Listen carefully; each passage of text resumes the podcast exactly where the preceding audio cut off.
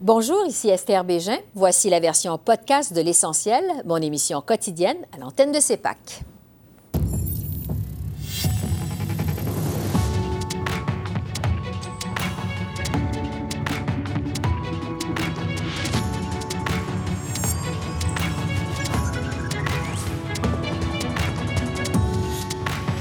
Ce soir, Ottawa déploie l'armée en Atlantique pour aider les sinistrés de l'ouragan Fiona. Le Canada en fait-il assez pour lutter contre les changements climatiques? On en débat avec notre panel de députés. Fini les restrictions sanitaires aux frontières à compter du 1er octobre. La réaction du milieu des affaires avec Michel Leblanc, président de la Chambre de commerce du Montréal métropolitain. Que penser du nouveau plan fédéral en matière d'immigration francophone hors Québec? C'est le retour de notre panel d'Est en Ouest. Bonsoir, Mesdames, Messieurs. Ottawa déploie l'armée canadienne dans trois des provinces touchées par l'ouragan Fiona. Des centaines de militaires, de même qu'un navire de l'armée, ont été dépêchés en renfort en Nouvelle-Écosse, à Terre-Neuve et à l'île du Prince-Édouard. Alors que les dégâts sont également très importants aux îles de la Madeleine et en Gaspésie, le gouvernement du Québec n'a pas demandé l'aide des forces armées pour le moment. Le premier ministre Justin Trudeau a aussi annoncé son intention d'aller visiter les habitants des secteurs frappés par Fiona aussitôt que possible dès cette semaine. Entre-temps, aux communes, le Bloc québécois a reproché aux libéraux de foncer dans le mur climatique avec leurs subventions aux pétrolières. Des milliers de Québécoises et de Québécois ont marché vendredi dernier pour exiger davantage d'audace de la part des gouvernements dans la lutte au changement climatique. La vérité, c'est que s'il y a un gouvernement qui en fait pas assez, c'est bien le fédéral. La production de pétrole continue à grimper. Les subventions pétrolières subsistent. Le Canada fait toujours partie du problème, malgré les beaux discours. Quand est-ce que le ministre va passer en mode urgence climatique? Quand va-t-il faire preuve d'audace et commencer à agir concrètement pour lutter contre le réchauffement de la planète? Bravo! L'honorable ministre de l'Environnement. Monsieur le Président, je remercie ma collègue pour sa question et j'aimerais également ajouter ma voix à celle des autres membres de cette Chambre qui ont une pensée pour les, gens, les familles qui ont perdu euh, des proches euh, lors de, la tempête Fiona, qui est euh, l'une des pires tempêtes à frapper l'Est du Canada, Monsieur le Président. La pression barométrique est la plus basse jamais enregistrée sur la côte est du pays. Et j'aimerais prendre une minute pour féliciter le travail du Service météorologique canadien qui a permis euh, aux services d'urgence d'être préparés, aux populations locales, au gouvernement local et fédéral de se préparer à cette tempête-là. Merci beaucoup. Et sur ce, je retrouve notre panel de députés. Pour les libéraux, Sean Casey, pour les conservateurs, Luc Berthold, pour le Bloc québécois, Christina Michaud et pour le NPD, Peter Julian. Bonsoir à vous quatre. Merci d'être avec nous. Bonsoir. Je vais commencer avec vous, Sean Casey, puisque vous êtes député de l'île du Prince-Édouard, qui a été commencé donc frappé de plein fouet par l'ouragan Fiona. Parlez-nous d'abord des dommages dans votre province et du moral de la population. Euh, il y a beaucoup, beaucoup de dommages. Mm -hmm. euh, L'événement était vraiment un événement du vent euh, et, et pas de pluie. Euh, mais c'était très, très sévère. Il y a beaucoup d'arbres qui sont tombés. Ils sont tombés sur les lignes électriques, sur les toits. Euh, donc, il y, il y, a beaucoup, beaucoup de dommages. Mais votre la deuxième partie de votre question, c'était sur le, le sentiment euh, mm -hmm. à l'île. Et je, je, peux vous dire absolument qu'il y a un, un vrai sentiment de résolution il n'y a, il n'y a, il n'y a pas de désespoir. Euh, c'est, euh, c'est quelque chose, euh, dans, dans, mon expérience, dans les deux derniers jours, nous savons qu'il faut ré rétablir, qu'on va le faire. Ouais. Ça, va prendre, ça va prendre beaucoup de temps, mais vraiment, il, il, y a, il y a une vraie attitude de détermination ouais. par, parmi parmi les, citoyens euh, avec lesquels j'ai parlé. Parce que vous parlez de dommages importants, que ça va prendre du temps. Est-ce que l'aide qui a été annoncée par votre gouvernement, ça va suffire pour faire face à cette crise-là? Euh, J'espère que oui. Euh, je peux vous dire que euh, l'aide qui a été annoncée, euh, c'était après une demande de, la province, du le premier ministre de province, M. King. La, réponse était immédiate. il y aura ici à l'île de Prince-Édouard environ une centaine de, militaires de, forces armées pour, pour aider avec l'enlèvement de, de débris pour euh, libérer les lignes d'électricité. Ça, c'est la clé maintenant mm-hmm. pour la plupart du monde. Euh, beaucoup de monde, beaucoup de monde ici, euh, il, se fie au générateur pour l'électricité chez moi. Et ça, ce n'est pas une solution de long terme. Non, c'est ça. Donc, vous le dites, prendre des solutions plus à long terme. Euh, bon, Christina Michaud, maintenant, à la Chambre des communes cet après-midi, vous avez reproché au gouvernement Trudeau ses subventions aux pétrolières. Euh, est-ce que c'est juste d'établir, comme vous le faites, un lien de cause à effet, finalement, entre l'ouragan Fiona et les changements climatiques? On ne peut pas s'empêcher de le faire. Euh, je pense que c'est raisonnable de, de, le faire et de prendre conscience qu'il y a en effet un lien, les experts nous le disent, euh, les événements météorologiques extrêmes euh, découlent des, de, des changements climatiques et de, du fait qu'on n'en fait pas assez peut-être et, euh, et, du fait qu'on s'occupe pas nécessairement assez de la pollution de, et qu'on contribue à cette, euh, à cette pollution et aux, émissions de gaz à effet de serre. Alors, je pense qu'il faut le faire de plus en plus, ce lien-là, et, et, demander au gouvernement, ben, est-ce qu'on est préparé à faire face à ça? Et quand même, en fin de semaine, là, je dois saluer euh, le gouvernement qui a été très collaboratif, très actif. J'ai parlé avec le ministre Blair en fin de semaine qui, qui me donnait des mises à jour constantes par rapport à la situation en Gaspésie, aux îles de la Madeleine et ça, c'est très apprécié. On voit que le gouvernement était préparé à très court terme à déployer des moyens financiers, des moyens pratiques sur le terrain, tant mieux. Mais la question qu'on doit se poser, c'est est-ce qu'on est préparé à mm-hmm. moyen, long terme? Et malheureusement, la réponse, je pense que c'est non. Et le ministre de l'Environnement le sait très bien lui-même. Euh, il doit déposer une stratégie nationale, la première stratégie canadienne sur l'adaptation et la résilience euh, face au changement climatique. Et, et, en fait, comment ça se fait qu'en 2022, on n'est pas encore une première euh, stratégie stratégie nationale mm-hmm. sur, euh, sur l'adaptation parce que je pense que ça va devenir la priorité assez rapidement. Euh, comment ça se fait qu'une tempête tropicale touche l'Est du Canada, l'Est du Québec? Mais c'est le lien qu'on doit faire évidemment entre les deux. Euh, Luc Berthold, de votre côté, chez les conservateurs, qu'est-ce que vous en pensez, vous? Est-ce que vous y voyez un lien entre Fiona et les changements climatiques? Et est-ce que, justement, c'est pas le temps de mettre fin aux subventions au secteur pétrolier, comme le réclame votre collègue du Bloc? Ben, je pense qu'on ne peut pas nier qu'il y a un lien, effectivement, avec mm-hmm. ces événements climatiques qui sont majeurs, comme ce qu'on a vu en fin de semaine. Écoutez, euh, il y a deux, personnes qui ont perdu la vie. Les dommages dans tout le Canada Atlantique, dans l'Est du Québec. Euh, c'est incroyable de voir ça, un ouragan qui atteint euh, nos côtes avec une force comme ça. On ne peut pas nier qu'il y a effectivement quelque chose qui se passe au niveau climat sur la planète. Mm-hmm. Est-ce que la solution, c'est de mettre fin euh, aux subventions, de mettre fin à l'industrie pétrolière alors qu'on sait fort bien qu'on va encore avoir besoin du pétrole pour des années. Est-ce que c'est pas plutôt d'utiliser nos connaissances, euh, nos technologies, euh, notre science pour faire en sorte qu'on diminue globalement sur toute la planète les gaz à effet de serre? et qu'on utilise les technologies canadiennes pour faire en sorte justement qu'on diminue ces gaz-là dans les pays qui, eux, ont peu de, respect pour l'environnement et pour euh, l'utilisation qu'ils font de ces ressources-là. Donc, c'est plus notre vision des choses à court terme, à mm-hmm. moyen terme également, mais à très, très court terme, je pense que pour les gens qui ont vécu euh, en fin de semaine, ça nous démontre clairement que le gouvernement doit être mieux préparé à s'adapter à des, à des événements climatiques comme celui qu'on vient de vivre, c'est-à-dire euh, avoir un, programme prêt pour réduire la paperasse, pour faire en sorte que l'aide arrive rapidement aux gens qui sont euh, affectés par les sinistres. On pense aux entreprises, aux familles qui ont perdu leur maison. il y a une adaptation au niveau bureaucratique, mm-hmm. gouvernemental, qui doit être faite pour qu'on puisse être en mesure d'agir plus rapidement et d'être là quand les gens en ont besoin. Euh, je fais un parallèle un peu avec ce qui s'est passé dans ma circonscription à Lac-Mégantic. Euh, quand il y a une tragédie, les gens qui la vivent aiment sentir le support de tous les gens, euh, de tous les Canadiens. Je pense qu'on a vu ça aujourd'hui aussi à la Chambre des communes. Tous les, collègues députés de tous les partis ont offert leur aide et leur collaboration mm-hmm. aux résidents qui sont touchés. Oui. Ah, Peter Julian au NPD, on sait que vous avez à cœur l'environnement. justement, dans l'entente que vous avez conclue avec le gouvernement Trudeau pour le garder au pouvoir jusqu'en 2025, il y a tout un volet qui est consacré à l'environnement. Or, euh, le gouvernement Trudeau se fait reprocher, on l'a entendu euh, par euh, Christina Michaud du Bloc québécois, de ne pas en faire assez pour lutter contre les changements climatiques. Est-ce que vous trouvez au NPD que le gouvernement Trudeau en fait assez? Est-ce que ça pourrait menacer votre entente avec les libéraux?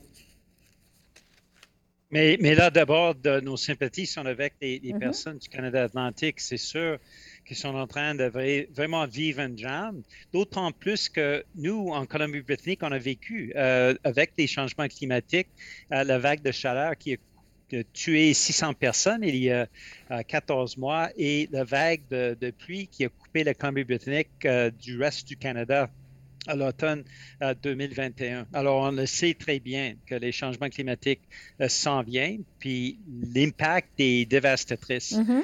Euh, mais il faut d'abord que les gens du Canada Atlantique savent qu'est-ce que le gouvernement va faire pour eux. Et c'est pour cette raison-là que Richard Cannings, député néo-démocrate de la Colombie-Britannique, a proposé, puis on a réussi d'obtenir un débat d'urgence ce soir. Alors, ce mm-hmm. soir, les gens du Canada Atlantique mm-hmm. vont avoir des réponses à qu'est-ce que le gouvernement va faire.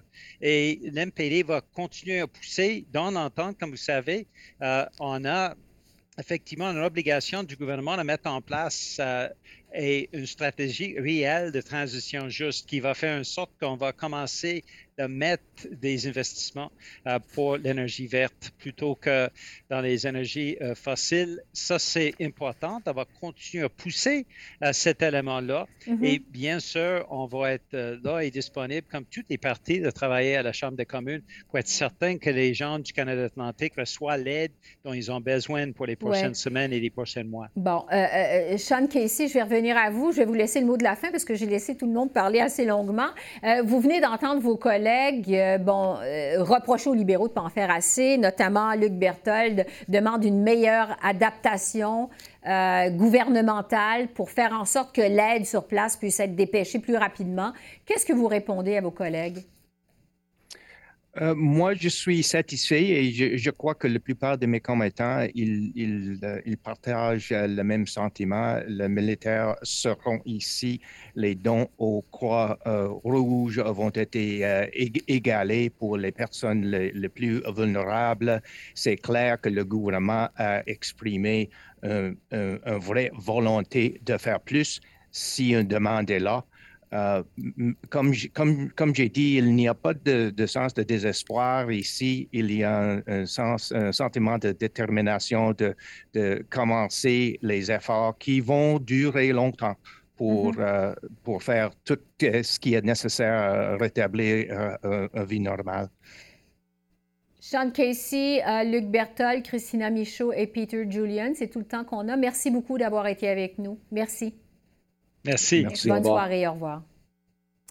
On reste du côté d'Ottawa. C'est maintenant confirmé. Les restrictions sanitaires seront levées aux frontières à compter du 1er octobre.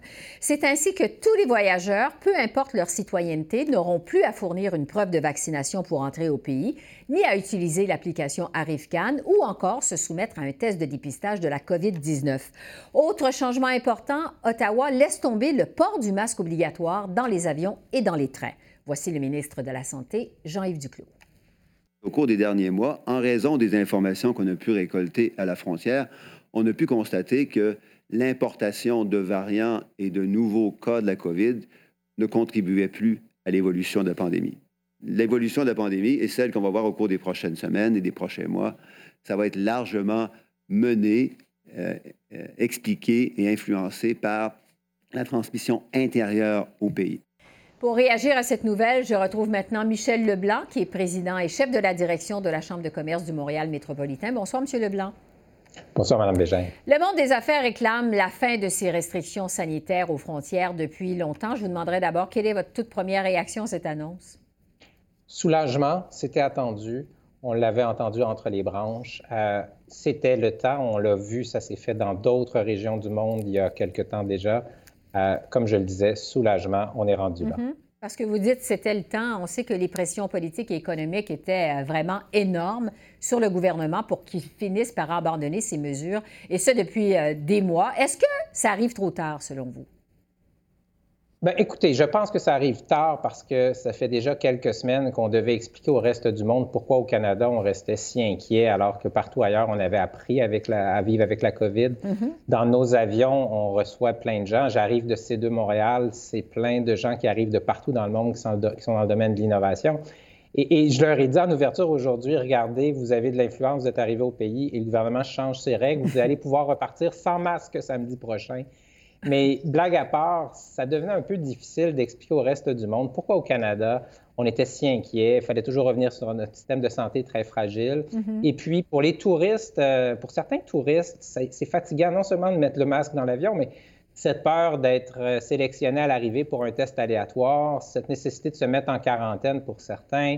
Évidemment, pour ArriveCan, c'est une bonne solution, ArriveCan, si on la maintient, parce que ça nous permet de remplir d'avance euh, les formalités de retour. Mais pour certains, certains Américains, certaines cultures, donner ces informations sur Internet avant d'arriver, mm-hmm. c'est un irritant. Donc, pour toutes ces raisons-là, c'était réclamé. Je pense que le gouvernement a pris du temps. Vous me demandez, est-ce que ça arrive trop tard? Ouais. Jamais, il y a un adage qui dit il n'est jamais trop tard pour bien faire. Ben, c'est le temps. bon. Sur les conséquences que ces restrictions ont eues, on sait que ça a eu des impacts sur euh, l'industrie touristique, un impact sur le monde des affaires. Qu'est-ce qui a fait le plus mal, selon la Chambre de commerce du Montréal métropolitain? Ben, c'est notre réaction aux, variants Omicron mm-hmm. au Québec. Quand on a réinstitué le télétravail obligatoire, ça a fait dérailler la chaîne du retour en, mode en présentiel et on a pris des mois de retard. Et deuxièmement, ce qu'on s'est aperçu avec le couvre-feu, que nulle part ailleurs on a mis en place, ça a donné l'impression qu'au Québec, on n'était pas en contrôle de la situation. Et, et, donc, ça nous a fait mal. Il a fallu expliquer au reste du monde ce qui se passait, que ce n'était pas parce qu'on n'avait pas le contrôle de la maladie, mais c'était parce que dans nos systèmes de santé, on était trop fragiles. Et ça, il ne faut plus jamais que ça se produise. Mm-hmm. Euh, on sait que les exigences aux frontières, ce n'était pas toujours facile à mettre en application. Il y a eu beaucoup de frustration autour de ça. Il y a des Américains qui jugeaient que c'était plus difficile de venir au Canada que d'aller en Europe. Euh, est-ce que vous pensez que ça va laisser des dommages à long terme à l'industrie touristique notamment? Je ne crois pas. Des gens m'ont posé la question quand Montréal a eu tellement de difficultés au début de la pandémie, puis je disais, qui va s'empêcher d'aller en Italie un jour, alors qu'on avait vu comment en Italie ça avait été difficile au début de la pandémie? Bien, je pense que c'est la même chose. Là où il y a plus de traces, c'est dans notre lecture de l'efficacité du gouvernement du Canada quand vient le temps de livrer des services à la population. Je l'ai dit, on s'attend à ce que le gouvernement du Canada, présentement, fasse un travail d'introspection sur tous ces processus parce qu'il est en situation de monopole. On ne peut pas aller chercher un passeport ailleurs dans l'industrie privée. On ne peut pas passer par une douane qui serait opérée par le secteur privé. On ne peut pas passer par un aéroport entièrement privé. Donc, le gouvernement du Canada a l'obligation maintenant de tirer les leçons des derniers mois, mm-hmm. d'améliorer ses processus et de faire en sorte que les Canadiens aient l'impression que quand on fait affaire avec le gouvernement du Canada, on fait affaire avec des systèmes qui fonctionnent, des systèmes avec euh, des applications qui marchent et des douaniers, du personnel mm-hmm. contents de faire leur travail. Donc, c'est ça qu'il faut changer. Vous me demandez qu'est-ce qui risque de rester je pense que c'est une exigence que le gouvernement du Canada améliore ses processus opérationnels. Oui, donc pas le choix de revoir les façons de faire. Il nous reste quelques secondes, Michel Leblanc, alors qu'on se sort, selon plusieurs, de cette pandémie. Euh, bon, on sait que ça a duré plus que deux ans. Comment vous qualifiez l'état du monde des affaires au sortir de cette pandémie? Je pense que le monde des affaires a été sonné, mm-hmm. a été euh, solide et a été stratégique, les trois S. Sonné parce que, comme tout le monde, au début, on ne l'avait pas vu venir. Après ça, a été solide parce que tout le monde s'est adapté et stratégique parce qu'on regarde vers l'avenir et on met en place des nouvelles façons de faire, l'organisation du travail, la vision du monde. On a appris à vivre avec des chaînes d'approvisionnement fragilisées. On, on, apprend à vivre avec l'inflation. Moi, je pense que notre milieu des affaires a montré qu'il était très résilient durant cette pandémie. Alors, sonner solide et stratégique. Michel Leblanc, on va se laisser là-dessus. Merci beaucoup. Merci. Merci. Bonne fin de soirée.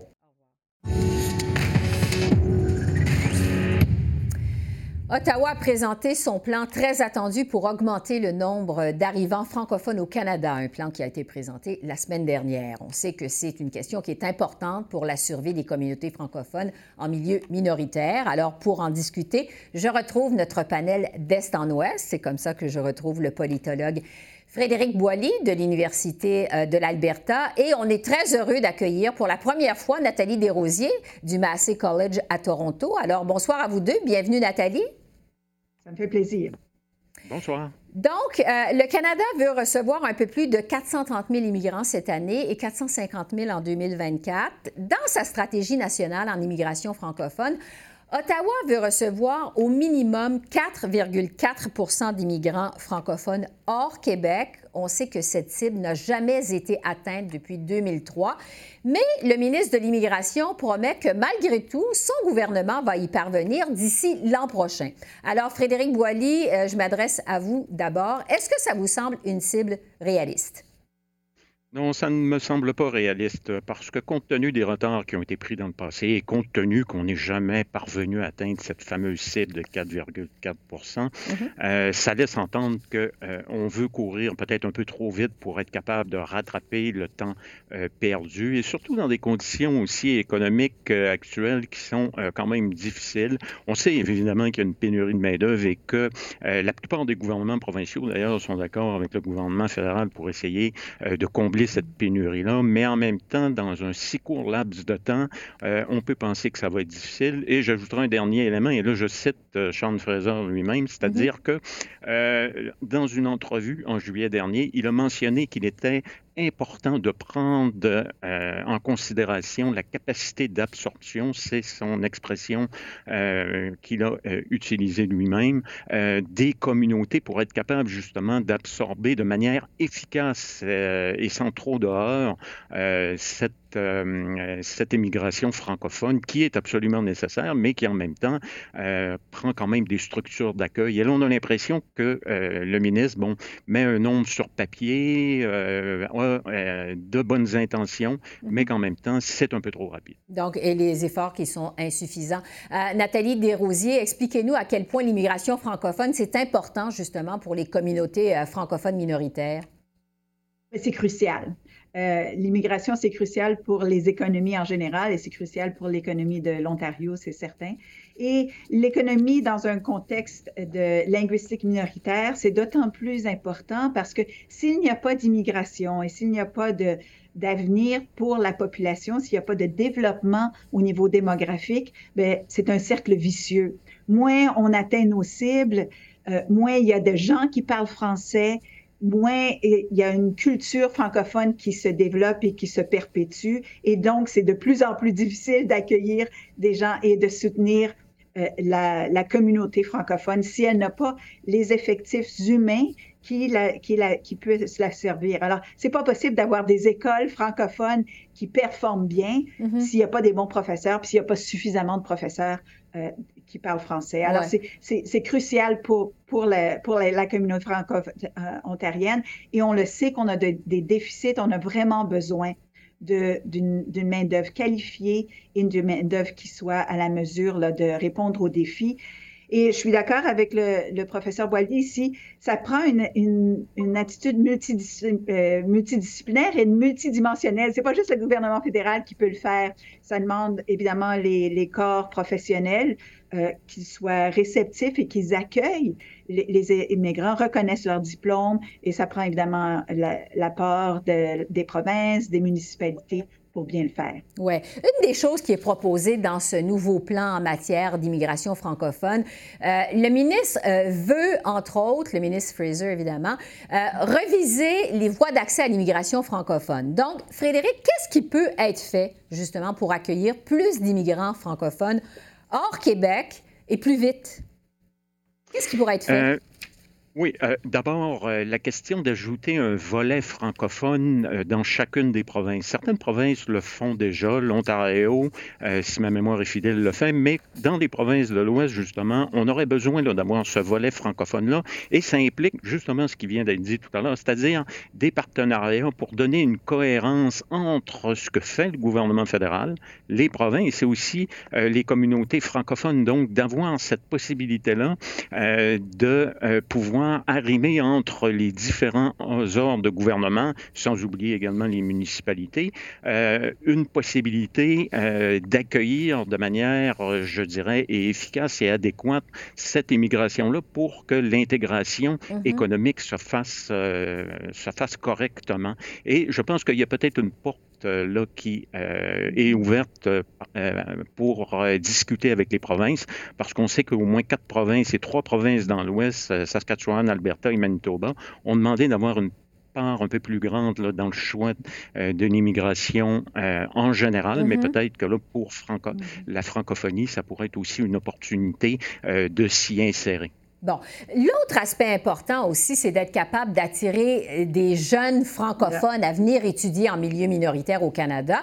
Mais encore faut-il qu'ils aient la permission de venir au pays, alors qu'on sait que 80% des demandes de francophones en provenance d'Afrique, par exemple, ont été refusées l'hiver dernier dans des établissements francophones en Ontario. Euh, Nathalie, il n'y a, pas une contradiction euh, avec les objectifs d'Ottawa? Comment vous voyez ça? Oui, certainement. Et je pense que ça reflète bien l'idée qu'on ne peut pas fixer des objectifs sans comprendre que c'est un dossier qui demande l'intervention de multiples euh, ministères.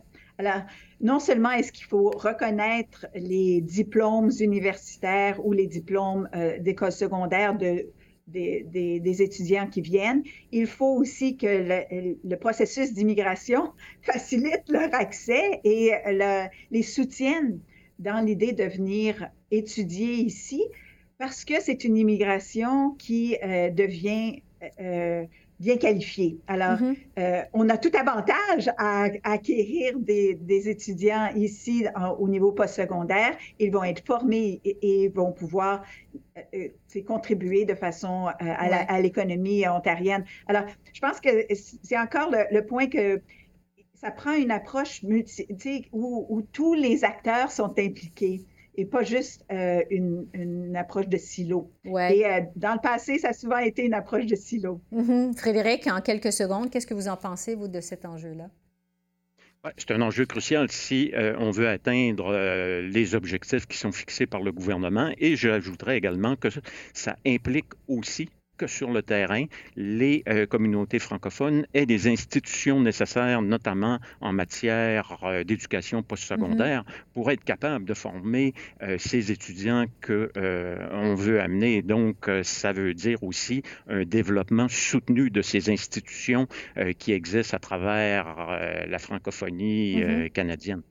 Il nous reste juste quelques secondes. En terminant, Nathalie, euh, je veux vous revenir euh, parce que c'est bon, c'est la première fois qu'on organise ce panel depuis le décès de la militante franco-ontarienne mm-hmm. Gisèle Lalonde au mois de juillet. Madame Lalonde a vraiment marqué la francophonie canadienne, notamment dans la lutte pour la survie de l'hôpital Montfort à Ottawa. Euh, racontez-nous, en quelques secondes, quel héritage Gisèle Lalonde laisse selon vous? Moi, je ne serais pas ici. Euh, euh, je ne serais pas en train de vous parler mm-hmm. euh, sans l'apport de Gisèle Lalonde. non seulement c'est son inspiration à tous les francophones de l'Ontario de désirer continuer de parler en français, de se défendre et de se battre pour de meilleures institutions.